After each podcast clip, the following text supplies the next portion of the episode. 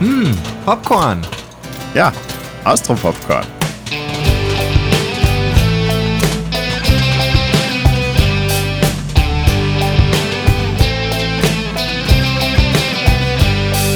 Scott Pilgrim takes off. Ja, er taked off, aber wohin taked er off? In ganz neue Richtungen taked er off. In die Zukunft. In die Zukunft taked er off. Und ich glaube, und das, da, da ich jetzt alles vorwegnehmen und sofort sagen, die Spannung zerbrechen hat mir sehr gut gefallen, weil der andere Scott Pilgrim vs. The World Film doch ein bisschen alt wirkt. Also nicht vom wie er gemacht ist, sondern wie die Geschichte aufgebaut ist. Weißt du, wie heißt der Test, wenn zwei Frauen miteinander sprechen, äh, der Bachelor-Test oder so? Ja, gerade so besteht Scott Pilgrim das, aber es ist ja doch eindeutig Männerfantasie und es geht genau um das und, und es ist nicht sehr vielseitig oder facettenreich oder so geschrieben, es hat eine Perspektive. Wahnsinnig witzig gemacht, gefällt mir sehr gut. Aber gerade durch das jetzt, wie diese Serie gemacht ist, ist nicht von Netflix im Sinne von, na, und jetzt haben wir lauter multikulturelle Charaktere oder so, plötzlich, die vorher nicht da sind, sondern einfach, was wäre, wenn und in 2023. Und das finde ich super. Total, das ist definitiv ein What If Scott Pilgrim, oder? Ja, genau. Aber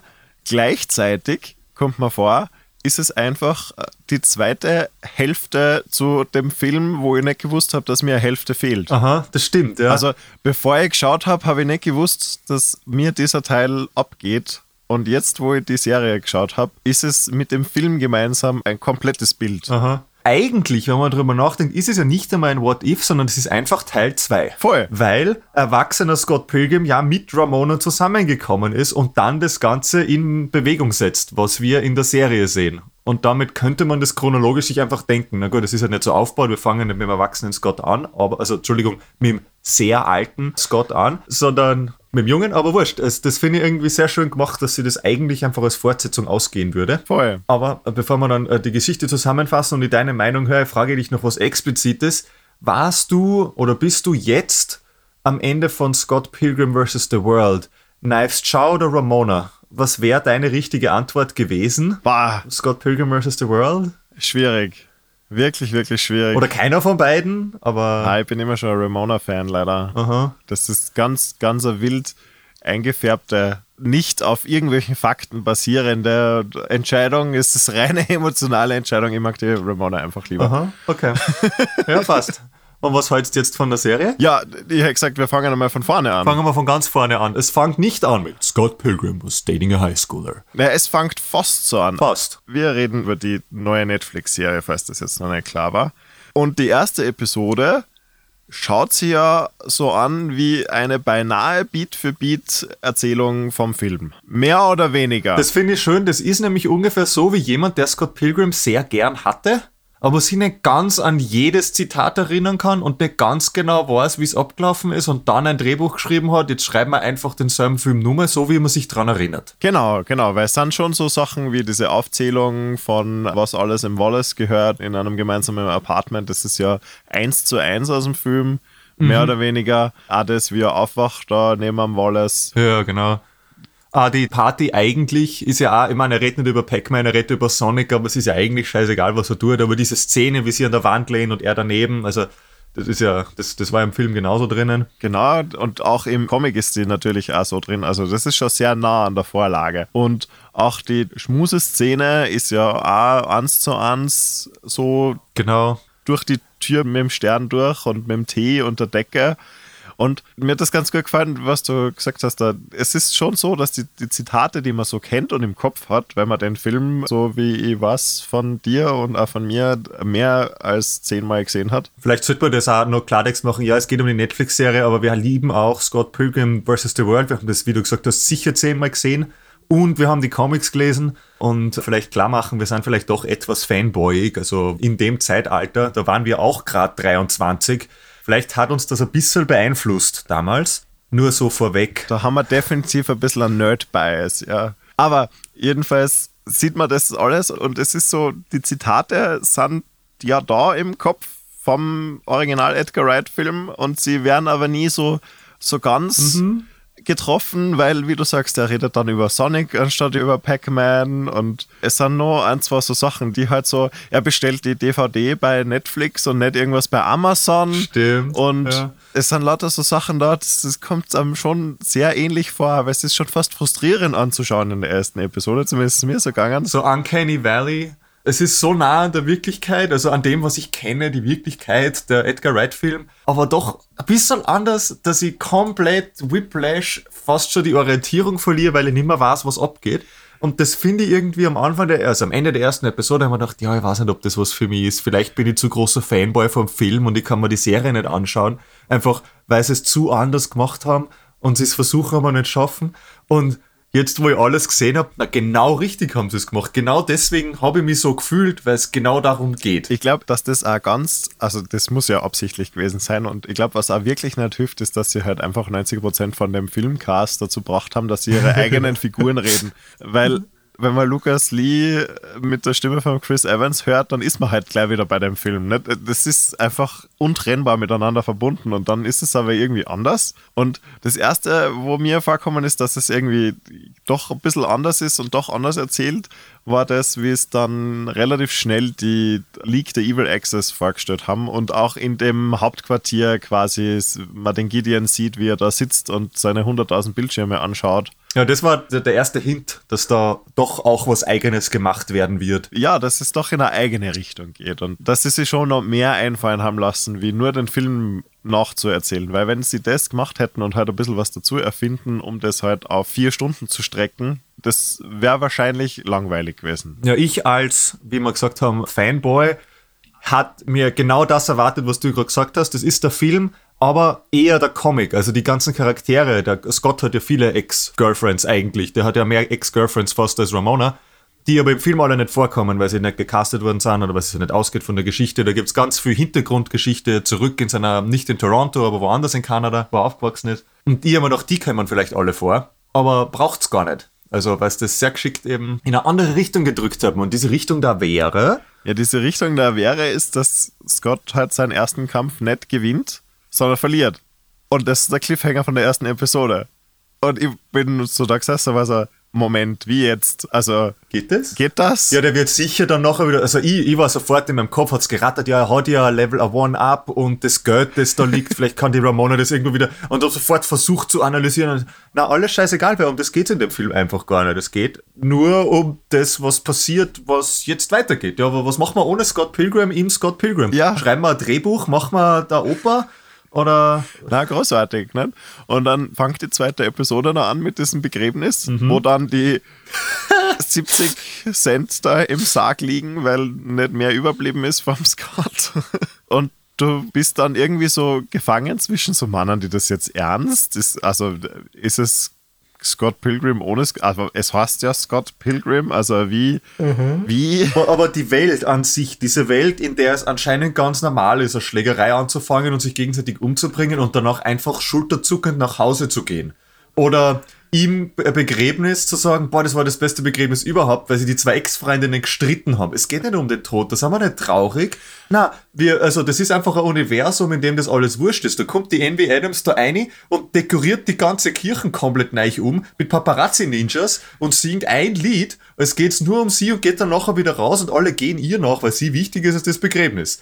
Das ist einfach ein Universum, in dem das normal ist. Und damit sind wir immer noch fix in Scott Pilgrim aber anscheinend einfach ohne. Ohne Scott. Ja, das ist ja ganz spannend. Also, so wie sie das gemacht haben, sie haben es ja sehr anime-mäßig gemacht. Also sehr bewusst. Auch mit der Musik. Jetzt muss man wissen, ich bin an und für sich eigentlich nicht ein besonderer Fan von Animes.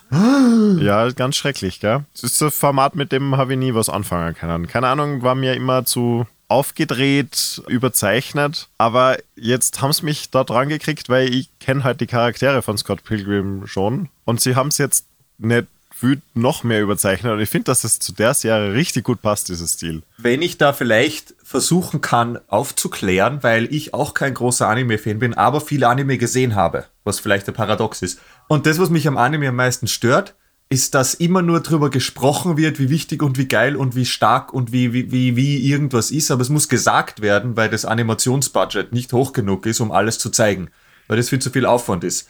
Und das ist halt einfach im System, im Anime, damit darauf muss man sich einlassen. Aber in dieser Animation zumindest jetzt gibt's jede Episode eine gute Action-Szene. Also es ist nicht so, man muss drauf warten. Und damit, wie sie es auch geschrieben haben, sitzt man nicht da und sagt, und es wird gesagt, wie wichtig und wie toll das ist, sondern es wird uns immer noch gezeigt. Es ist cinematografisch immer einfach ein Film, aber sie haben es halt als Animation gemacht. Ja, und klar. Das finde ich, glaube ich, er macht es so erträglich für mich auch, dass ich das anschauen kann und sagen kann, ich genieße das, Das stimmt, ja. obwohl es Anime ist. Das stimmt. Das, sie, sie machen schon sehr viel Show Don't Tell, das ist wahr. Dafür haben sie dann gespart bei der Animation, wie sie die Ramona ihre Haare jeden Tag neu färbt. Stimmt, weil das sehen wir wirklich die ganze Zeit und am Anfang haben wir gedacht, ja, warum?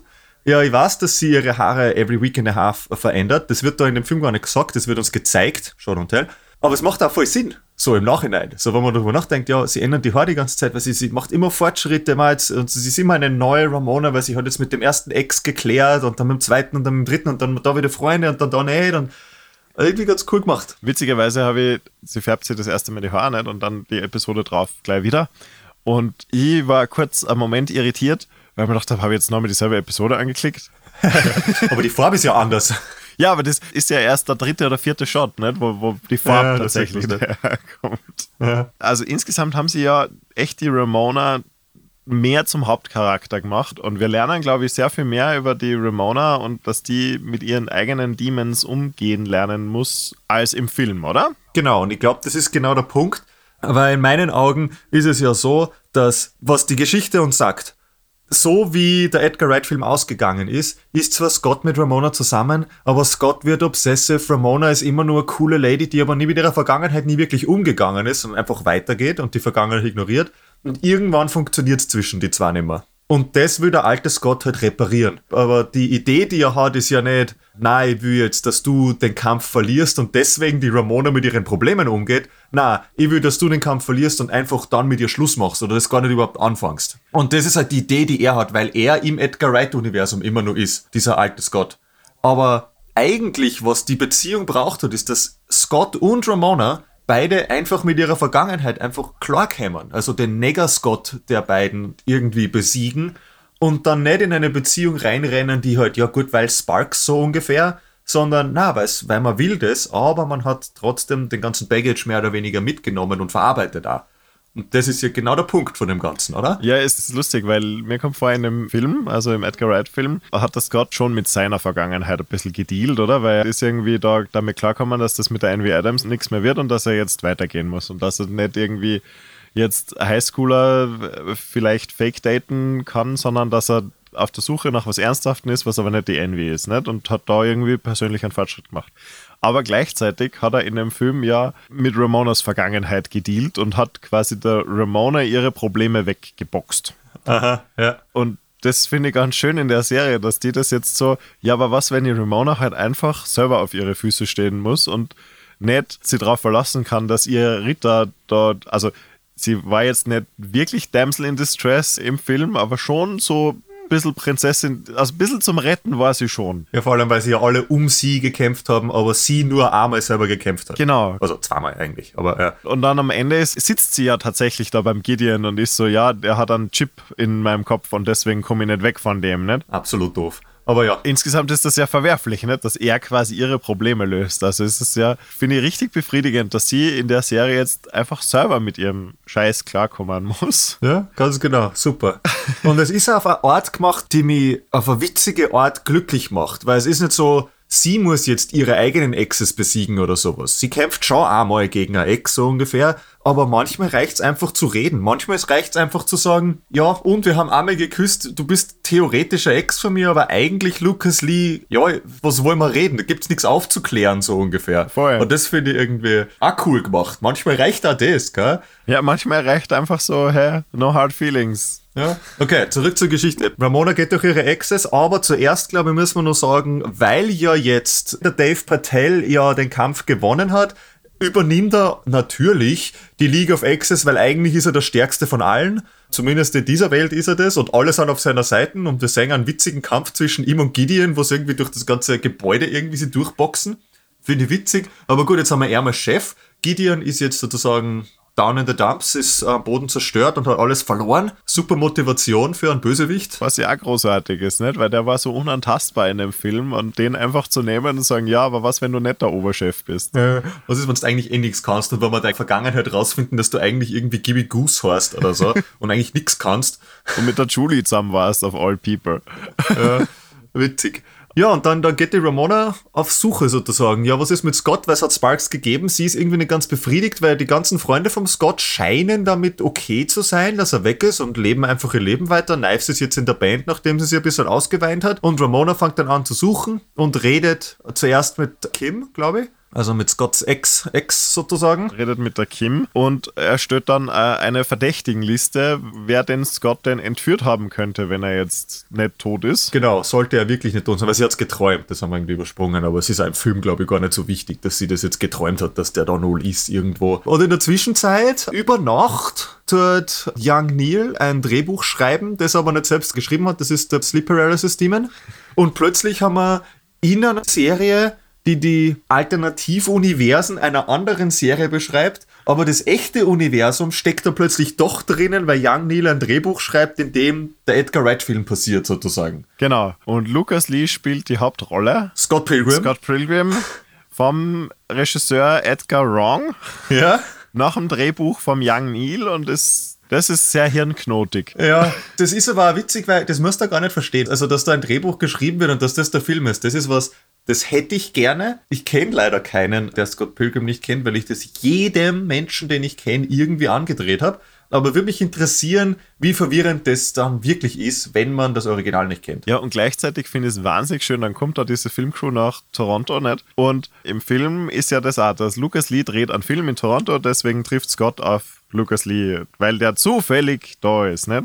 Und jetzt haben wir quasi in dem Paralleluniversum, ist der Ablauf ja derselbe. Wir kämpfen gegen Dave Patel, dann kommt auf einmal Lucas Lee nach Toronto und dreht dort einen Film aber das Drehbuch nicht gelesen. Aber er hat das Drehbuch nicht gelesen. Und dann gibt es den Fake Wallace, ne, der den echten Wallace Ja. spielt. Ja, der wahnsinnig hetero ist, was dem echten Wallace natürlich nicht ganz gefällt. Und dann spielt der echte Wallace. Und dann kämpft die echte Ramona gegen die Stunt-Doubles vom Wallace. Ja, also wir haben die Stunt-Titles immer noch drin. Genau, also es ist, George Lucas sagt über Star Wars, it rhymes, oder? Und so ähnlich kommt man das da auch vor. Also wir nehmen so Elemente, die irgendwie wichtig waren. Es kämpft irgendwer gegen Stunt-Doubles von irgendwem anderen. Das machen wir auch, aber wir drehen's. Ja. Und damit sehen wir nämlich auch Facetten, die wir im Film nicht sehen haben können, weil immer Scott gegen, Scott gegen. Es war Scott Pilgrim versus. So hat der Film auch geheißen, muss ja so sein. Aber jetzt sehen wir Ramona gegen Wallace, wir sehen, weiß nicht, Exes gegeneinander. Also da, da passiert ganz viele Sachen, die irgendwie witzig sind, wo man sagt, okay, das sind ein paar Fantasien, die man mehr ausspielen kann. Das finde ich irgendwie schön. Ja, das ist so dieser What-If-Charakter, oder? Den diese Serie da mitbringt. Ja. Was halten wir von Wallaces kurzer Affäre an Set Mit dem Todd. mit dem Todd? Äh, Ja, ist sehr heartbroken, der arme Todd. Äh, irgendwie geil, dass jetzt Envy Adams sozusagen das Ganze zurückkriegt und am Anfang sagt Todd noch, ja, was der bei Vegans sind ja alles so treu und dann hat er einmal mit dem anderen geschmust, but there were sparks und auf einmal ist ihm alles wurscht und der fängt an Fleisch zu essen. Scheiß auf die Vegan Power. Äh, braucht man gar nicht. Aber dann auch trotzdem der Hinweis, Vegan Powers, ha? Vegan Powers. Also ein neuer Indiz für Ramona, vielleicht geht's da doch in eine Richtung. ja, die Vegan Powers. Die Vegan Police ist mir abgegangen. Das stimmt, aber die braucht's auch irgendwie gar nicht, weil es, es geht gar nicht darum, dass er, also wo er seine Pause hat oder was auch immer, das ist irgendwie, Ja, er gibt's ja freiwillig auf. ja, es ist ein Scherz, der fällt. Das ist auch sowas, das in dieser Welt das ganz normal ist, dass Vegan Powers gibt. Ja, genau, natürlich. Und es ist ja jedem klar, weil also als er auftaucht, der Scott, um zu auditioning für den Scott, äh, der Todd für den Scott, sagen die, die Leute, ah, attention, vegan coming through. Und sie machen alle Platz für ihn. Wie witzig ist das eigentlich, dass die Envy Adams mit dem Scott zusammen war, jetzt in einem Film die Ramona spielt, die die neue Freundin vom Scott ist und der Todd, der der neue Freund nach dem Scott ist, dann an Scott spielt, der mit der, das ist ja, also, Ja, also ich, ich glaube, es könnte zu viel sein. Also einfach vom mentalen Aufwand, wie da die 15 Geschichten übereinander stecken. Aber ich glaube auch gleichzeitig, dass das ja was ist, das nur für die Fans, für genau uns zwar gemacht ist. Klar, ja. Und für jeden anderen, ich hoffe, es ist nicht verwirrend, aber ich glaube, es geht einfach. Weil er sagt, ja gut, der eine Schauspieler spielt noch nicht mehr, jetzt spielt noch der andere, weil der echte Scott ist ja eh nie da. Zumindest in den ersten vier Episoden mehr oder weniger, kommt er eh nicht mehr vor. Und damit ist man nicht verwirrt und sagt, na, und welche Geschichten spielen die jetzt danach? Weil, wenn man den ersten Film nicht kennt, dann ist das halt einfach, ja, sie machen halt einen Film. Ja. Was wäre wenn? So ungefähr. Und ich hoffe, dass das funktioniert. Ich weiß aber natürlich nicht. Das ist die Frage, nicht? Aber ich glaube auch, dass wenn man das einfach ohne den Kontext sieht, dass man das gut kennt, alles rundherum, dann gehen dann vielleicht ein paar Ebenen verloren, aber man versteht es ja trotzdem noch. Ja. Und die Action-Szene, wie Lucas Lee auf seinem Skateboard gegen eine Armee von Ninja-Paparazzi kämpft, ist ja doch irgendwie geil, selbst wenn es keinen Kontext hat. Das ist gut gemacht einfach. Und gerettet wird er durch das nie erklärte Handtäschchen von der Ramona. Das und einfach gesagt, da passt der ganze Mann ein. Ja und? Ist ja wurscht. Oder ein Hammer oder was auch immer. Ja. Weil die Handtasche von einer Frau unendlich ist. Das ist tatsächlich der ganze Witz, auf dem das passiert, oder? ich glaube nämlich ja. Recht viel mehr steckt da gar nicht dahinter. Okay, der Film funktioniert nicht. Er wird zugemacht wegen, was wir gerade erklärt haben, zu viele Rollenwechsel, das ganze Geld. Sie haben das ganze Geld in drei Tagen verspült oder so. Was ist denn das drei Tage vergangen? Wurscht. Und dann so im, im Talking Head Dokumentation über den Film lernen wir die ganzen Geschichten, die wir gerade gesagt haben. In der Zeit kommt Ramona mit zwei weiteren Exes sozusagen vergräbt das Kriegsbeil und kommt mit ihnen wieder klar, aber es versöhnt sich, das ist das Wort, ich suche, versöhnt sich mit zwei weiteren Exes. Das heißt, wir machen Fortschritte, wir wissen immer noch nicht, wo er ist, das Gott, aber wir wissen, er ist wahrscheinlich nicht tot, sondern durch ein Vegan-Portal irgendwie teleportiert worden. Und jetzt ist das ganze Team, also die ganzen Freunde vom Scott sind jetzt auch dabei. Die Knives ist jetzt in der Band, spielt Bass und Klavier, aber alle sind dabei, um Scott zu retten und zu finden. Voll. Kleinigkeit. Jetzt sind wir ja bei Whodunit, wir sind jetzt halb durch die Serie durch, mehr oder weniger.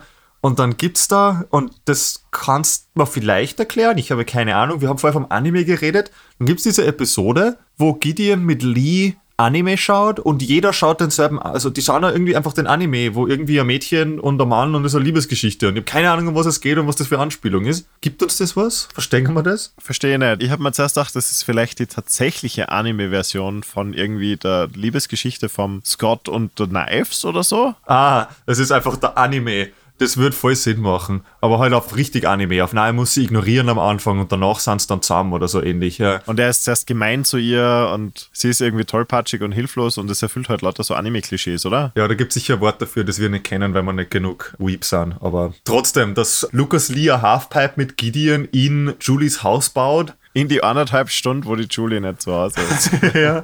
Und in der Zeit die Julie und die Ramona, die ja eh eigentlich gute Freunde sind, und in dem Film sehen wir sogar, dass sie Freunde sind, irgendwie rausfinden, ja, okay, na, der Gideon wird das nicht machen. Wobei wir trotzdem jedes Mal sehen, dass der Gideon eigentlich doch böse ist. Aber halt auf eine andere Art. Tief in seinem Inneren ist er immer böse und die Julie findet es nur sexy, wenn er böse ist. Ja, die Julie hat Probleme, das wissen wir eh. Oh ja.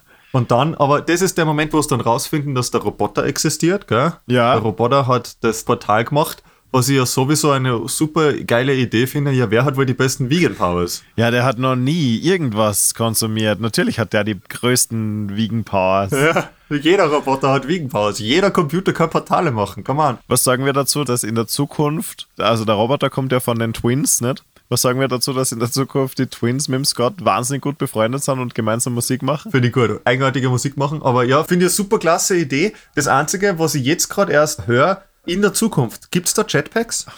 Das ist jetzt was, das habe ich leider erst gerade jetzt bemerkt, dass ja eigentlich The Future, what, like with Jetpacks im Edgar Wright Film, dass das ja explizit vorkommt. Und ich habe nie geschaut, ob es wirklich Jetpacks gibt. Also es, wir sehen fliegende Züge, Aha. aber Jetpacks nicht. Also schon vielleicht, aber keine Jetpacks. Ja, okay. Aber egal, ignorieren wir das einfach. Es gibt jetzt einen alten Scott mit Bart und das ist eigentlich der einzige Grund, warum junger Scott so stolz auf den alten Scott ist. Das VR, den Raum mit VR check ich überhaupt nicht, warum das VR sein muss und dass es da das spielt, was in der echten Welt dann passiert, also in der alten Welt. Das heißt, der Edgar Wright Film ist ein Spiel, das dieser Scott, der junge Scott spielt Ja, das ist ja. das Sinn, da, da geht wieder zu viel ab. Also dann auf der anderen Seite ist ja gerade in Scott Pilgrim Takes Off, jedes Mal, wenn der Title Screen kommt, schaut er aus wie ein Computerspiel. Press Start, One Player, Two Player, das steht ja immer dabei. Das heißt, irgendwie impliziert ist, dass das das Spiel ist. das dann in der Zukunft das Spiel ist und wir sehen das von der Zukunftsperspektive vielleicht. Ja, es, da steckt vielleicht ein bisschen mehr dahinter, aber wie wir schon vorher gesagt haben, ich glaube, man kann das genießen, ohne zu versuchen, alle diese Ebenen zu verstehen. Nämlich einfach die Tatsache, dass der alte Scott mit den Twins Musik macht und dass er deswegen mit ihnen befreundet ist und nicht gegen sie kämpfen muss in der echten Welt. Das kommt ja dann später nochmal vor, wo er dann sagt, hey, wir müssen alle gegeneinander kämpfen, weil da ist ja dieser Fake-Out. Also Scott ist zurück in der echten Welt. Alte Ramona hat ihn zurückgebracht alte Ramona, junge Ramona machen ein Selfie, dann geht die und dann sagt die junge Ramona, gut, wir müssen vielleicht immer nur, weil wir können uns nicht küssen, meine Exes besiegen, wegen dem Force Field. Ja, klar. Und dann ist er bereit, alle Exes zu besiegen bei der Show. Und die wollen alle gar nicht mehr. Und keiner will gegen ihn kämpfen. Weil die Ramona schon sich mit alle gestellt hat und so ist, ja. Ja. Und das ist dann der Moment, wo das dann alles zusammenfällt. Das macht irgendwie Sinn. So, ja, warum muss der Scott die besiegen? Ja, weil sie es selber nicht gemacht hat oder nicht geschafft hat oder nicht probiert hat.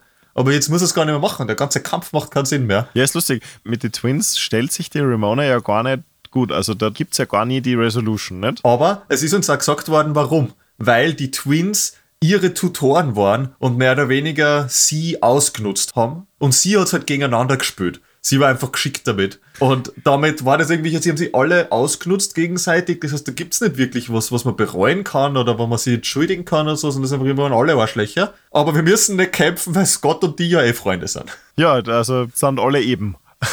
genau. Und dann, dann schauen wir uns das Musical an. Das Musical, ja. Das hat mich so richtig, ich weiß nicht, ob das jetzt nur ist, weil es im Marvel auch vorkommt mit dem Avengers Musical im Hawkeye. aber vielleicht habe ich nur deswegen dran gedacht. Aber halt finde ich irgendwie witzig, dass das da so eine kleine Parallele ist, wo man sagt, wir sind im Nerdfilm und der Nerdfilm und dann macht der Referenz an den anderen Nerdfilm. Und das macht er als Musical. Ja, und das macht er als Musical.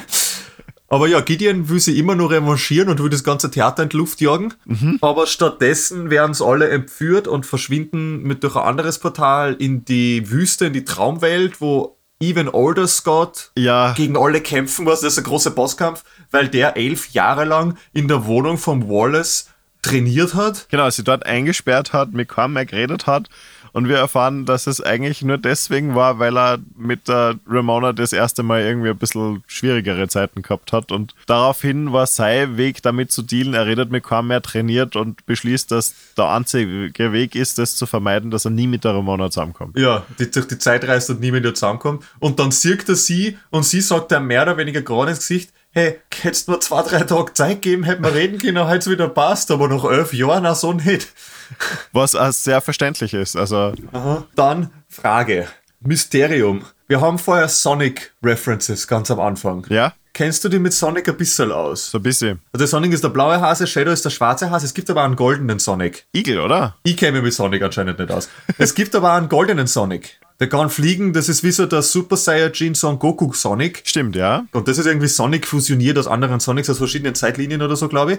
Ramona macht genau das gleiche. Ja, ich habe das also verstanden, dass das der Full Circle Moment für diesen Son, also da gibt es ja mehrere Full Circle Moments gibt. Ja. Das eine ist, dass der Scott, es gibt die Dark Version vom Scott und gleichzeitig die Light Version und die vom selben Schauspieler geredet werden. Ha, das haben wir ja irgendwie schon mal gehört. Und genau, die Ramona fusioniert sich, die alte Ramona mit der jungen Ramona und sie werden dann zu Super Ramona. Ja, wie alter Scott mit Nega Scott und Ramona mit Ramona. Man muss sich selbst suchen, bevor man in die Beziehung reingehen kann, diese Metapher.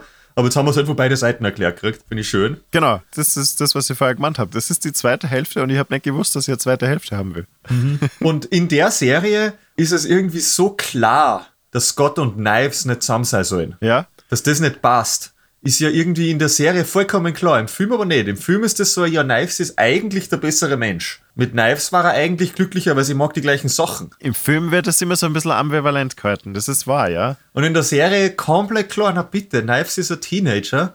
Einfach weiter im Text, tu ihr nicht weh, passt. Und dann findet die eh einen eigenen Weg und wird Music Producer. Super.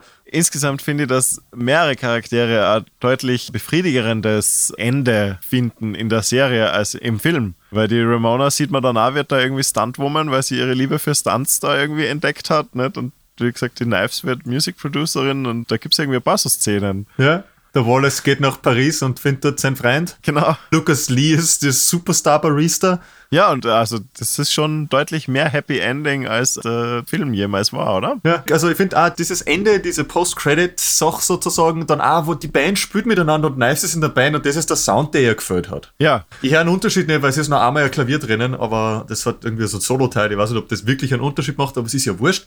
Ja, viel, viel befriedigender. Für jeden eigentlich Wir wissen selbst, dass der Matthew, der Patel, der hat genau gekriegt, was er will, weil er hat sein eigenes Musical am Laufen, wo er der Star ist. Was hat der Gideon gekriegt? Er hat sein ganzes Empire wieder zurück. Er braucht keine Evil Access mehr, aber er hat immer nur seine 14 Animal Shelters. Jeder ist glücklich. Schon fast kitschig, oder? Ja, aber, aber irgendwie befriedigend. Finde ja, ja. Vor allem, weil es nicht ist, Scott und Ramona gehen händehaltend durch die Türe. There's a thingy over there und wir wissen nicht, was passiert. Und es geht nur um die zwei und um die Liebe und es ist nur das sondern na, jeder hat seine eigene Geschichte drinnen und genau um das geht es. Das sind alles Menschen und alles Charaktere. Die müssen zwar alle miteinander klarkommen, aber um genau das geht es dann. Und das finde ich irgendwie sehr schön. Ja, und wie du sagst, wir haben schon sehr viel mehr Antworten gekriegt. A, bezogen auf Ramona und Scott, nicht? weil das ist jetzt relativ klar, die sind schon sehr bestimmt füreinander. Er darf es halt nicht verkacken. Ja, und sie auch nicht, also beide nicht. Also keiner darf es verkacken, aber man muss halt irgendwie miteinander durch das Dick und Dünn halt durchgehen und nicht dann einfach sagen, na okay, funktioniert nicht und dann elf Jahre trainieren und seine Vergangenheit umbringen. Voll. Ja, schön. Haben wir was gelernt? Hast du so abschließend irgendwie einen Lieblingsmoment oder irgendwas, was dich zum Lachen gebracht hat oder irgendwas, was da recht hängen geblieben ist? Ein ganz, ganz ein penibles Detail oder so? Ganz was Kleines, was mir voll ins Auge gestochen ist, ist die Rückkehr des P-Bar. Ja. Der einmal nur nebenbei kommt und an sowas finde ich, merkt man, dass diese Serie echt mit sehr viel Liebe gemacht ist. Ja. Also, weil dann auf solche Momente und, und solche Sachen referenziert werden. Was mir ein bisschen abgegangen ist an der Serie, aber das ist nur, weil den Film so mag, ist dieser Edgar Wright-Stil, so diese, diese Smash-Cuts und so, wo du von einer Szene in die nächste geworfen wirst, aber das ist halt so Edgar Wright-spezifisch, dass man das fast nicht machen kann, auch nicht in einer, also auch nicht, weil es eine Animationsserie ist. Aber besonders in der ersten Episode ist mir das aufgefallen, wie sie von der Band Practice dann zu dieser Party gehen, nicht? Und im Film ist das ja so. Richtig geil gemacht, ja. Richtig, richtig gut gemacht. Das ist richtig eine gute Sequenz, nicht? Bis sie da zu dieser Party kommen und ja, da merkt man dann, dass das abgeht. Aber ich meine, wie willst du das ja machen? Und du kannst das ja nicht genau kopieren. Und das wird vielleicht auch anstrengend. Ich glaube fast, dass man vielleicht eine Episode über einen Film, der irgendwie Scott Pilgrim vs. The World oder so heißt, vielleicht muss man da noch irgendwie nachstocheln und schauen. Vielleicht, vielleicht gibt es da jetzt neue Facetten zu entdecken, jetzt wo wir die Episode gesehen haben, also die Serie. Aber äh, was ich noch gerne sagen würde, äh, die Sache, die mir zum Beispiel da aufgefallen ist, eine Kleinigkeit. Lucas Lee hat das Drehbuch nicht gelesen. Dann liest Lucas Lee das Drehbuch nach Ramonas Hinweis und findet heraus, dass sein Charakter, also nicht Scott, sondern Lucas Lee im Film, stirbt, weil er einen Skateboard-Trick nicht schafft. Und der findet das lächerlich, weil so wie wir den Skaten sehen, kann das nicht passieren. Und das finde ich irgendwie, ja, ja, warum sollte das? Der Lucas Lee, den wir da in der Serie sehen, wird da die Reling runter und überhaupt kein Problem haben. Ja, voll.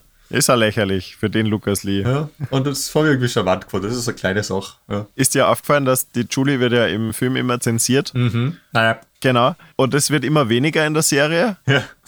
Bei den Untertiteln bleibt es immer gleich, falls man es mit Untertiteln schaut, aber in der Serie hört man es dann am Ende einfach schimpfen. genau. Also, ich habe mir zuerst gedacht, bilde mir das nur ein und bin dann schon nochmal zurückgegangen. Und es ist schon am Anfang deutlich mehr als dann am Ende. Am Ende ist es dann egal. Was halten wir von den Titeln der Episoden? Weil ich finde irgendwie To Scott, To Pilgrim finde ich hm, Fast and Furious äh, References und dann The World vs. Scott Pilgrim und so. Ich finde ja schon die Titel irgendwie ganz gut. Ja, The World vs. Scott Pilgrim hat mir gut gefallen, nicht? weil er ist ja am Ende der Bösewicht. Das ist ja. ja das mal wirklich sogar The World. Alle, die wir kennen, alle, die einen Namen haben, mehr oder weniger. Na, gut gemacht, gut gemachte Serie mit sehr viel Liebe. Hätte sehr schief gehen können, wenn man nur die erste Episode sieht und den Film kennt, dann denkt man sich, was zur Hölle? Warum schaue ich mir das an und nicht den Film, wenn der doch eh existiert? Aber zusammenfassend kann man sagen, da ist sehr viel mehr drin als nur das, was irgendwie im Film vorhanden ist. Wobei der Film schon große Klasse ist. Also ich habe jetzt die Angst, ich habe den Film jetzt schon seit fast einem Jahr nicht mehr gesehen. Oh je. Ich habe die Angst, dass mir der Film jetzt nicht mehr gefällt. Also zumindest die Geschichte. Was dass mir Edgar Wright Stil wird mir immer gefallen, aber dass die Geschichte nimmer so trifft, weil das halt einfach fehlt, weil es so einseitig erzählt ist. Ich weiß nicht, aber so wie die Serie davon profitiert, wenn man den Film kennt, profitiert vielleicht jetzt im Nachhinein auch der Film davon, dass man jetzt die Serie kennt. Und es ist ja nie wieder voneinander zu trennen. Das stimmt, weil es ist ja dieselbe Geschichte quasi. Also stimmt, das, es kann sein, aber, aber wie gesagt, ich habe es mir noch angeschaut. Uh, das sollte man vielleicht noch machen und schauen, wie seinem. Vielleicht machen wir das. Das ist eine gute Idee. geht dabei. Und dann schauen wir, ob man, wenn man dann an Scott sagen hört, Brad makes you fat, ob man dann an das Musical denkt. Plötzlich. Plötzlich. Brad makes you fat. Ja. So, es gibt auf jeden Fall, also äh, ich habe es noch nicht so oft gesehen, aber äh, es gibt auf jeden Fall auch sehr viele zitatwürdige äh, Momente da drinnen, die neu sind. Oh ja, oh ja, ganz, ganz bestimmt. Und ab sofort werde ich Sonic the Hedgehog zitieren und nicht Pac-Man. Nicht Pac-Man, ja. Ah, vielleicht ein bisschen beides. ja, das zwei Geschichten. Also wenn die erste nicht funktioniert oder die erste funktioniert, kannst du gleich eine drauf. Wenn es mit der ersten noch nicht awkward genug ist, dann haben wir noch eine hinterher. das ist dein Mystical Power, ist, du kannst die Energie aus dem Raum zuzeln mit deinen Pac-Man-Geschichten. Vielleicht. Müssen wir ausprobieren bei der nächsten Party. Okay, aber bevor du jetzt mir und den Zuhörern die ganze Energie aussaugst, du nämlich, nicht nur ich und du, sondern du, lassen wir es jetzt dabei bleiben, oder? Ja. Und bedanken uns fürs Zuhören und verabschieden und fürs Dasein. Na, warte. Ähm, Irgendwie so oder anders. So oder so ähnlich. Tschüss, Baba. Baba.